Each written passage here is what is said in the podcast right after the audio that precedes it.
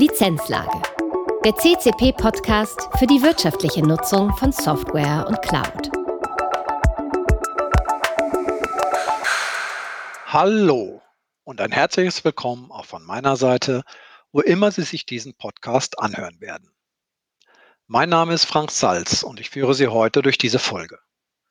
Ich freue mich besonders auf mein Gespräch mit Oliver Bendig, Chief Executive Officer bei der Matrix 42 AG, einem der führenden Anbieter für Digital Workspace Management Lösungen. In seine Zuständigkeit fallen unter anderem die Bereiche Produktmanagement, Entwicklung, Marketing, Sales Pre-Sales, Channel und Customer Success. Herr Bendig hat mehr als 15 Jahre Erfahrung im Arbeitsplatzmanagement und gilt als einer der Vorausdenker und Sparringspartner in der Branche. Er ist bereits seit 2009 im Unternehmen und verantwortete als Vice President das Produktmanagement, das Produktmarketing und Pre-Sales. 2014 übernahm er dann als CTO die globale Verantwortung für die Produktstrategie und die Weiterentwicklung des Portfolios. Seit 2016 ist er nun CEO. Bevor er Bendig zur Matrix kam, war er mehrere Jahre für das Produktmanagement bei Anteo und FrontRange verantwortlich. Wir sprechen heute über den Wandel der IT, gesetzliche Rahmenparameter, Gestaltungsräume der Kunden und die Herausforderungen als Lösungsanbieter. Wir sprechen aber auch über die Veränderungen, die sich durch die aktuelle Lage in der Corona-Krise im Hinblick auf das Arbeiten im Homeoffice und die dadurch entstehenden Herausforderungen bei Unternehmen ergeben. Herr Bendig und ich kennen uns schon sehr lange und haben uns darauf verständigt, auch in diesem Gespräch zu duzen. Hallo Oliver. Hallo Frank. Ja, sehr schön, dass das geklappt hat. Ich weiß, dein Terminkalender ist ziemlich voll und ähm, ich freue mich, dass wir es geschafft haben, hier einen Termin zu finden. Und würde auch vorschlagen, wir starten direkt ein, wenn das für dich okay ist. Natürlich. Ähm, Corona ist in aller Munde. Ich versuche das Thema aber hier natürlich außen vor zu lassen. Dennoch hat Corona Auswirkungen ähm, auf unser Geschäft, auf unsere Kunden. Ähm, ich denke, wir sehen ja momentan, dass sehr viele Kunden dabei sind, Arbeit ins Homeoffice zu verlegen, Leute ins Homeoffice zu verlegen ähm, und erstmal überhaupt eine Arbeitsfähigkeit sicherzustellen. Mhm. Ich glaube, jetzt im Nachhinein werden sich einige Fragezeichen und einige Problemstellungen herauskristallisieren und wird mich, mich wird mal interessieren, was du da als Lösungsanbieter und als Person natürlich für Herausforderungen siehst. Ja, also äh, natürlich die äh, Corona-Krise ähm, ist so ein bisschen die Beschleunigung der Beschleunigung für äh, digitales Arbeiten. Jetzt muss man sagen, sind wir in der schönen Situation, dass wir Lösungen anbieten, die digitales Arbeiten vereinfachen und absichern aus allen Perspektiven. Mhm. Deshalb ähm, ja, kriegen wir da momentan auch viel Zuspruch. Aber wenn ich jetzt mir anschaue, was ist denn bei Corona passiert, dann teile ich das aktuell in drei Phasen. Die erste Phase ist so Panikphase gewesen. Schnell ins Homeoffice. Ich muss äh, Leute produktiv halten. Äh, da ging es wenig um strategische Diskussionen. Da ging es ehrlich gesagt auch nicht um Software Asset Management, sondern da nee, ging es einfach darum, ähm, Hauptsache die Leute können arbeiten. Genau. Äh, dann die zweite Phase, nenne ich mal Optimierungsphase, die wir dann äh, so vier Wochen, sechs Wochen nach Lockdown gesehen haben, äh, wo die ersten Kunden natürlich angefangen haben, jetzt müssen wir optimieren. Ja, hinsichtlich Sicherheit, hinsichtlich Automation. Und dann kamen auch die ersten Fragen schon hoch, was heißt das jetzt eigentlich auch für das Thema Kosten und Prozesse, wenn jetzt mhm. auf einmal alle meine Leute von zu Hause aus arbeiten. Ähm, aber ich würde es trotzdem so beschreiben, diese Optimierungsphase sind Pflaster draufkleben angesagt gewesen. Und jetzt kommen wir langsam in die Phase, die ich mal strategische Phase nennen würde, ähm, wo jetzt das Thema New Work, Next Normal, New Normal auf der Agenda ist und sich die Unternehmen natürlich Gedanken machen, wie kann ich denn jetzt so ein Modell langfristig auch unterstützen? Ja, ich nenne das ganz gerne immer jetzt so ein, so ein 1 zu 4 Modell, äh, angelehnt auf die, die Arbeitszeit, ähm, weil wir haben ja auch vor, der, vor Corona erlebt, dass wir vielleicht drei, vier Tage im Office sind und einen Tag im Homeoffice ja, als Wissensarbeiter. Ja. Also 4 zu 1. Ich sehe momentan, dass das natürlich jetzt auch, wo die Offices wieder aufgemacht werden, teilweise ein 1 zu 4 Modell haben. Ähm, ein Tag im Office, wo man sich trifft und zusammenarbeitet und vier Tage eher remote. Und jetzt geht es natürlich auch ganz stark darum, nicht mehr nur um Automation, Sicherheit, Produktivität, sondern jetzt geht es darum, Komplexität noch besser managen zu können. Und jetzt kommt genau das Thema hoch, was du erwähnt hast. Jetzt reden wir über Kosten, über Prozesse, über Auswirkungen ähm, auf meine Lizenzmodelle, äh, weil eine Sache ist ja auch klar, Corona hat den ganzen Bereich Cloud-Nutzung und auch Software as a Service Applikationsnutzung massiv nach vorne geschoben. Und das sieht man an den Umsatzzahlen ne, der mhm. diversen Hersteller. Die gehen ja wirklich ähm, extrem der, ab an der Stelle. Der Push in die Cloud ist aktuell. Also guck dir die Hyperscaler an, wie, wie ja. äh, Microsoft mit Azure und AWS. Das ist ja abartig, wie das da hochgeschnellt ist. Und jetzt gibt's, erleben wir von unseren Kunden natürlich die Frage, okay, ich habe jetzt irgendwie Panikphase, Optimierungsphase hinter mir, jetzt muss ich da strategisch drauf schauen. Könnt ihr mir denn helfen, ähm, sage ich mal, meine Cloud-Transformation besser zu gestalten? also mhm. prozessual, aber vor allen Dingen auch aus der Kostenperspektive.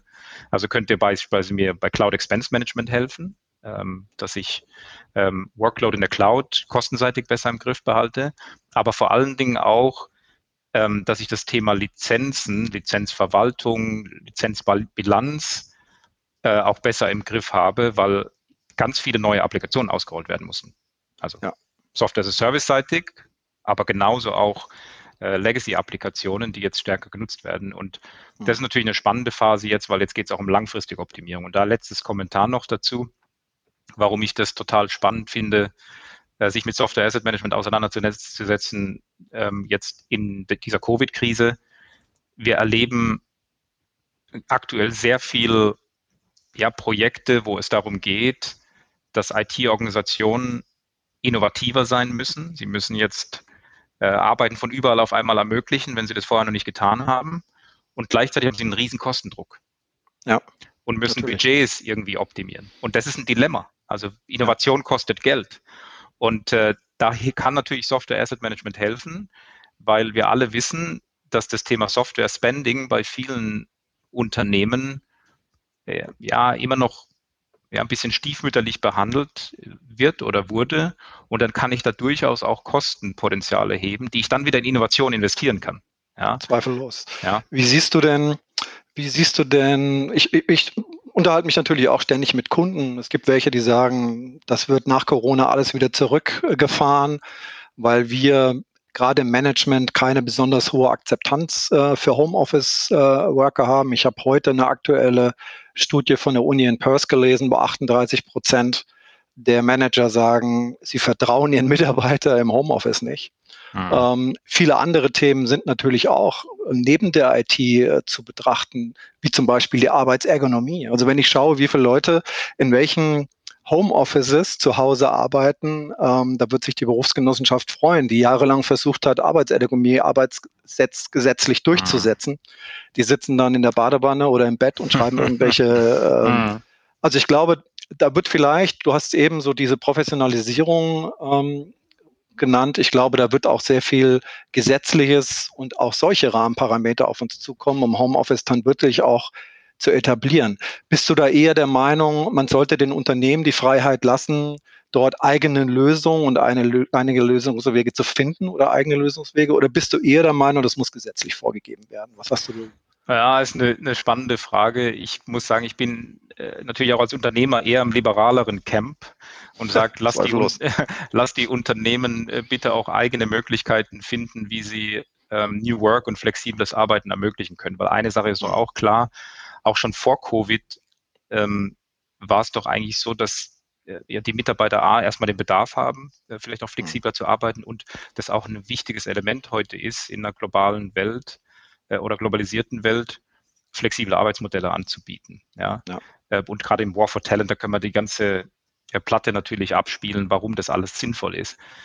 Nichtsdestotrotz ist es natürlich schon so, dass jetzt neue Fragestellungen hochkommen, wenn ich meine Leute ins Homeoffice schicke ähm, dann entstehen dann natürlich auch Bedarfe bei den Mitarbeitern, ähm, Ausstattung vom Homeoffice, arbeitsschutzrechtliche Themen. Ich glaube, es gibt ein Minimalmaß, was wir einfach ähm, äh, da auch vom Gesetzgeber erwarten sollten. Ja, ich würde es aber nicht zu stringent machen äh, mhm. für die Unternehmen. Das ist eigentlich meine meine Thematik, weil ich glaube schon in manchen Sachen sind wir in Deutschland überreguliert, was uns eher dann einen Wettbewerbsnachteil im Vergleich zu anderen Ländern gibt. Ich oute mich da auch. Ich bin beispielsweise auch ein Freund von dieser äh, Gig Economy Idee, dass man eben auch projektbasiert äh, Menschen, die bei einem in der Organisation arbeiten, aber auch ähm, externe Contractor, Dienstleister zusammenführt, je nachdem, was einfach ansteht. Ja, und hm. da erlebe ich schon, das ist in anderen Ländern einfacher als bei uns, weil dann Thema Scheinselbstständigkeit, längere Projekte hast und so weiter. Aber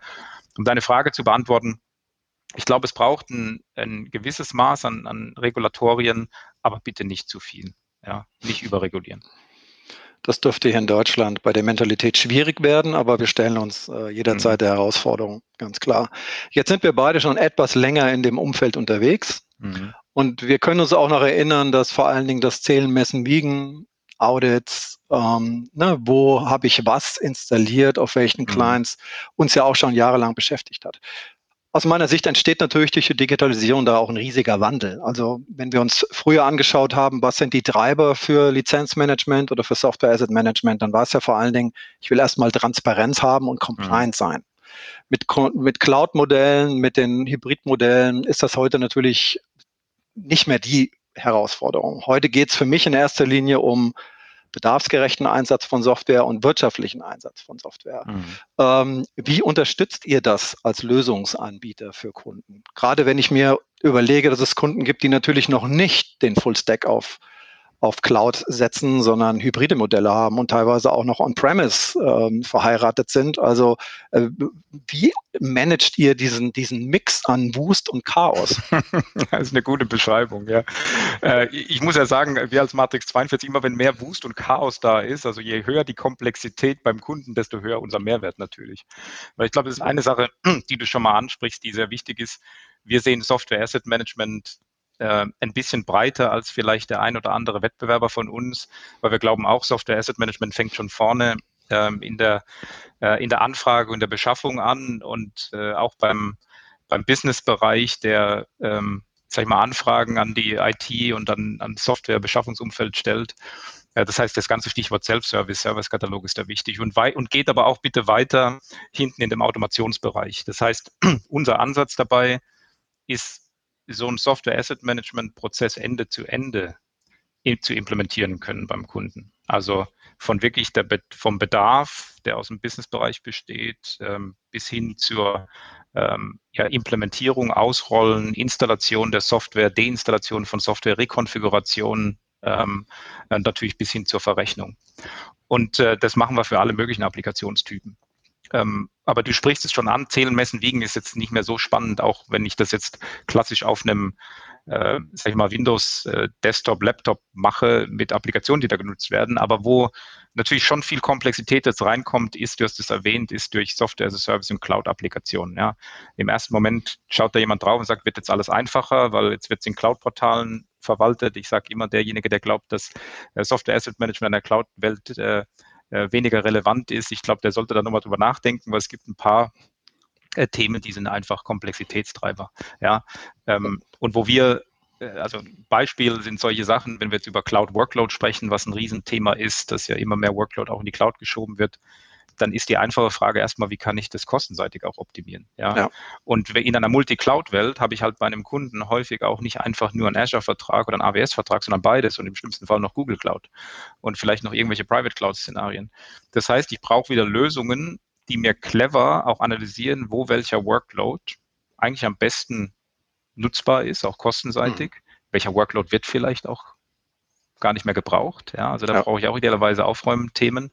Und dann wissen wir ja auch, dass man mit clever mit Reservierungen arbeiten kann und Subscription-Optimierungen, wie ich mein, meine Cloud-Kosten besser in den Griff bekomme. Und das genau das machen wir mit unseren Lösungen, automatisiert. Mhm. Ja, also ich vergleiche das ein bisschen was momentan in der Cloud passiert, mit dem, was wir, Frank, mal so vor 15, 20 Jahren erlebt haben im Data Center, mit VM-Sprawl haben wir es früher genannt. Weißt du, als Virtualisierung ja, angefangen ja, hat, ja, genau. Oh, also oh, oh. die VM-Website, überall poppen auf einmal Workloads hoch ähm, äh, auf, im, im Data Center und äh, weil es so einfach war, virtuelle Maschinen äh, irgendwie zu generieren, äh, uns auch nichts gekostet hat dann, in Anführungszeichen.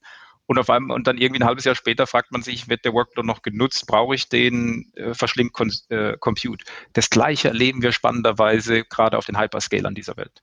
Okay. Ganz viele Kunden fangen an, dass die natürlich die Businessfunktionen Workload in die Cloud schieben und nach einer Weile man sich fragt, okay, für was wird der genutzt? Ähm, wird der überhaupt noch genutzt? Ähm, verbrät einen Haufen Kosten? Äh, kann ja. ich vielleicht optimieren? Also so Sachen ähm, adressieren wir mit unseren Lösungen und ich glaube, äh, da, ist, da ist wichtig zu verstehen, wir verstehen uns als Plattformanbieter und arbeiten da natürlich mit Partnern zusammen, äh, auch mit euch, mit der CCP, um ja. da ja auch spannende Modelle bereitzustellen. Ja, Stichwort Managed Software äh, äh Asset Management wäre so ein Thema.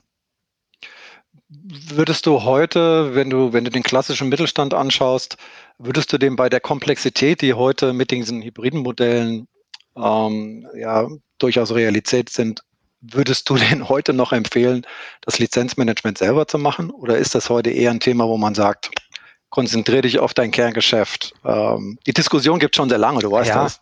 Absolut. Aber ich glaube, die Komplexität wird ja eher höher als, als geringer.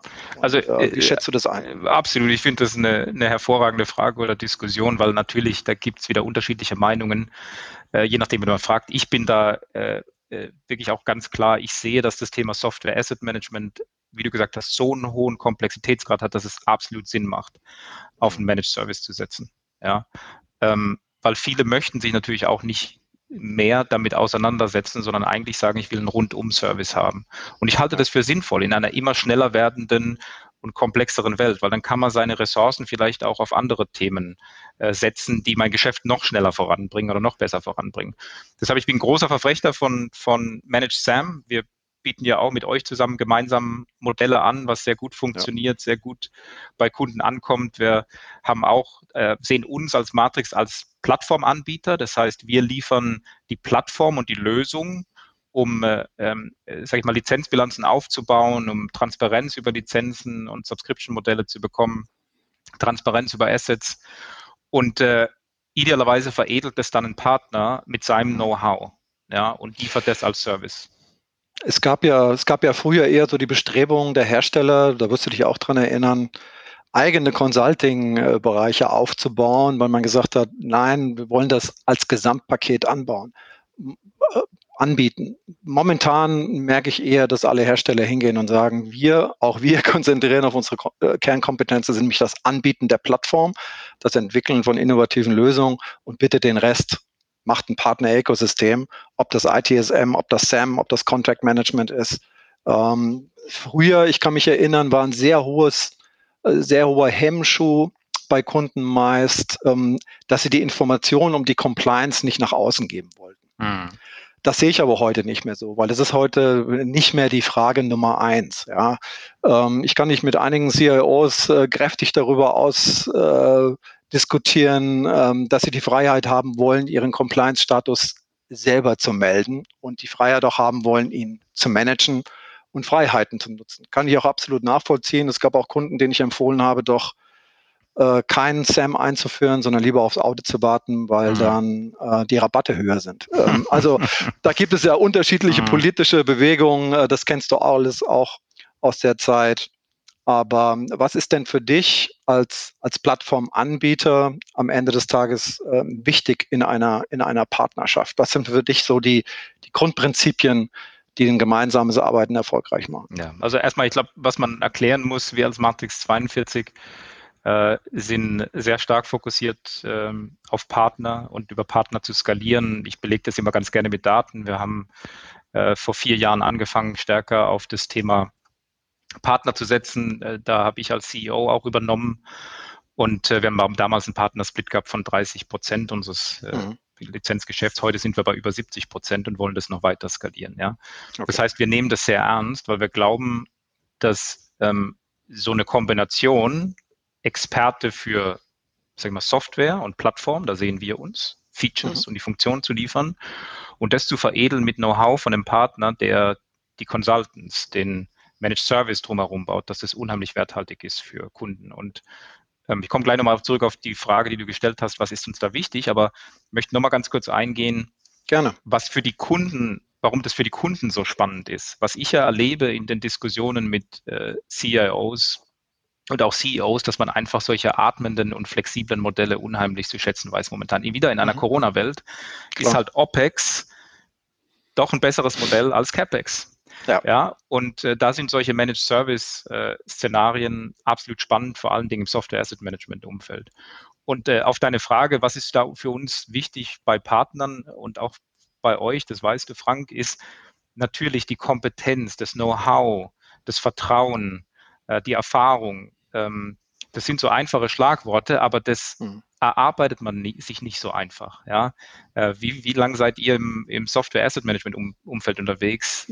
Ewig, ja. Ja, das stimmt. Ähm, und das bringt natürlich ganz viel Kompetenz auch, dass ihr Dinge schon gesehen habt bei Kunden äh, und uns übrigens auch dann tolles Feedback gibt, wie können wir denn die Produkte weiterentwickeln? Also was müssen wir denn noch tun, um es einfacher nutzbar zu machen, um einen besseren Service zu leisten? Und das schätze ich einfach an der Partnerschaft, ja.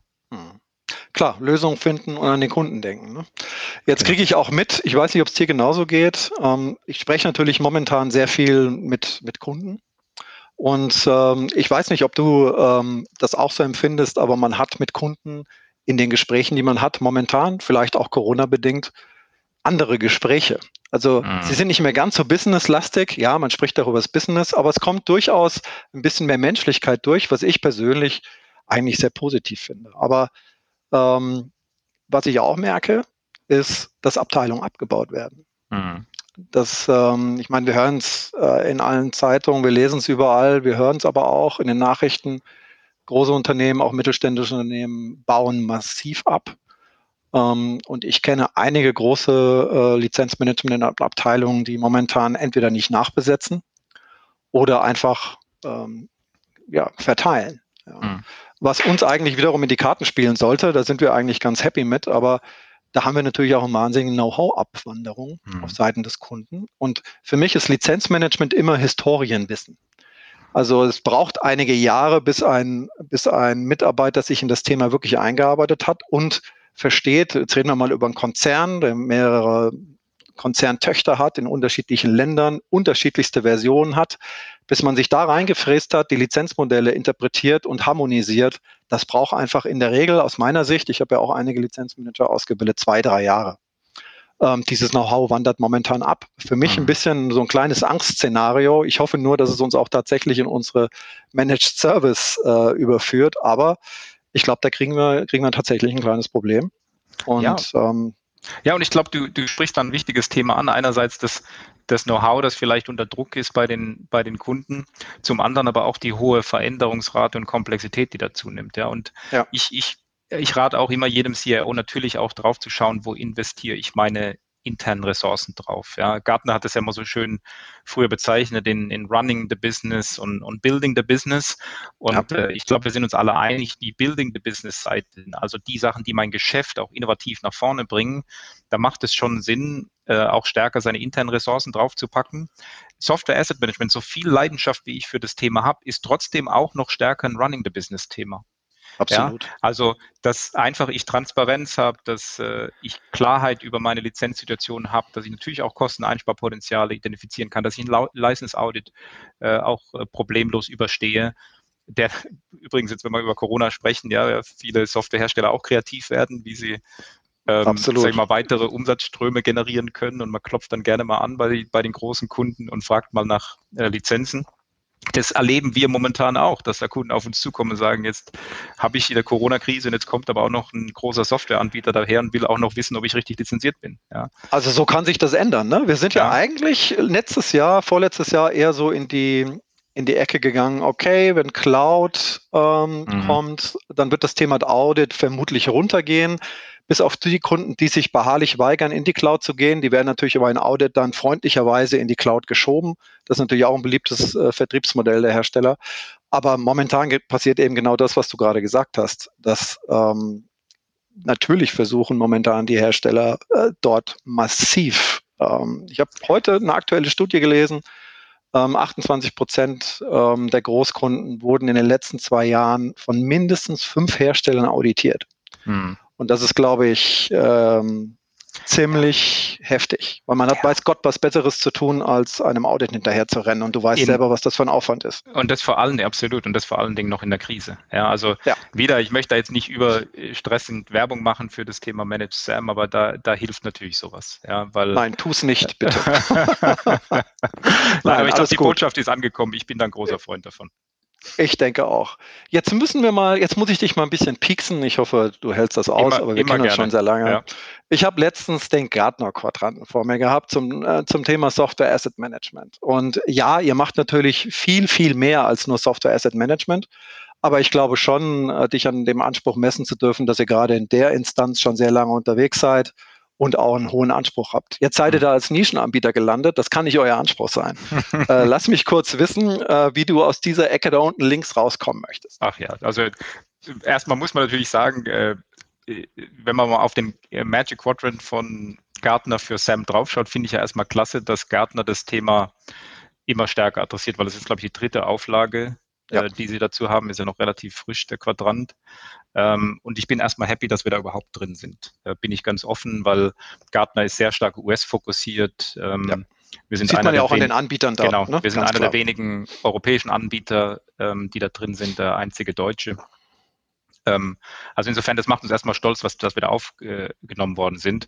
Erinnert mich aber auch so ein bisschen, wie wir mit Gartner in anderen Bereichen zusammengearbeitet haben. Nehmen wir mal das Thema ähm, Client Management vor vielen, vielen Jahren. Da sind wir auch mal als Nischenanbieter ähm, gestartet und haben uns dann vorgekämpft zu der, zum besten Visionary-Anbieter innerhalb von ein paar Jahren. Das haben wir hier auch vor. Man mhm. muss aber auch äh, Gartner bitte in, in Perspektive setzen, weil was heißt denn Nischenanbieter bei Gartner? Das hat erstmal keine Aussage zu deiner Fähigkeit deiner Produkte. Das, Nein, äh, und das, das ähm, vergessen viele, weil das kann man schön auch nachlesen im Gartner Report, dass das vor allen Dingen auch um deine Marktposition geht. Und wenn man das wieder den Rest in Perspektive setzt, dass wir fokussiert sind auf Zentraleuropa, wenig in den USA bisher unterwegs sind, äh, dann kann man verstehen, dass wir da äh, eher äh, in die Nische gesteckt werden, weil es gibt ein schönes Dokument, das kann ich nur jedem empfehlen, dass es auch von Gartner gibt, nennt sich Critical Capabilities, was ein, mhm. äh, sage ich mal, eine erweiterte Sicht auf die Anbieter ist. Und da geht es wirklich um Funktionen. Ja, und da finde ja. ich es schön, da schneiden wir sehr gut ab. Aber wie du schon gesagt hast, wir sind auch für Gartner als klassischer Analyst auch echt schwer zu greifen, weil wir ja. Software Asset Management als, als, Teil einer größeren Disziplin sehen. Ja, und man muss jetzt auch mal sagen, wir, wir fühlen uns da auch bestätigt, weil der Markt ja dahin geht. Wenn Absolut. ich mir anschaue, ähm, Software Asset Management heute, ähm, dass da eine Interaktion mit Service Management, jetzt Enterprise Service Management, notwendig ist, das hinterfragt heute keiner mehr. Vor 15 Jahren, als wir damit angefangen haben, haben uns viele noch mit großen Augen angeschaut. Und habe gesagt, aber das ich sind zwei unterschiedliche Disziplinen. Nein, ähm, eben nicht. Ja, ja, eben ja nicht. und jein.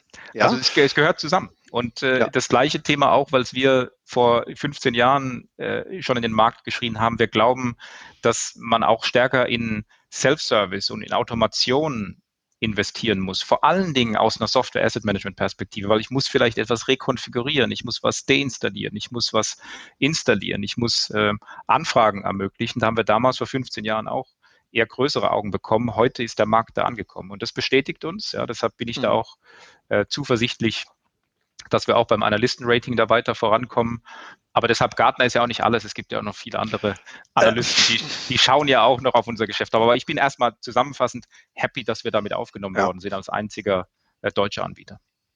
Also mir ist auch immer am wichtigsten, was die Kunden über mich sagen. Äh, von daher alles fein. Aber Gartner ist natürlich ein Instrument, was sehr viele Entscheider nutzen, um sich zumindest einen Überblick zu verschaffen. Aber mhm. da bin ich bei dir. Und ich meine, ihr seid schon sehr lang dabei.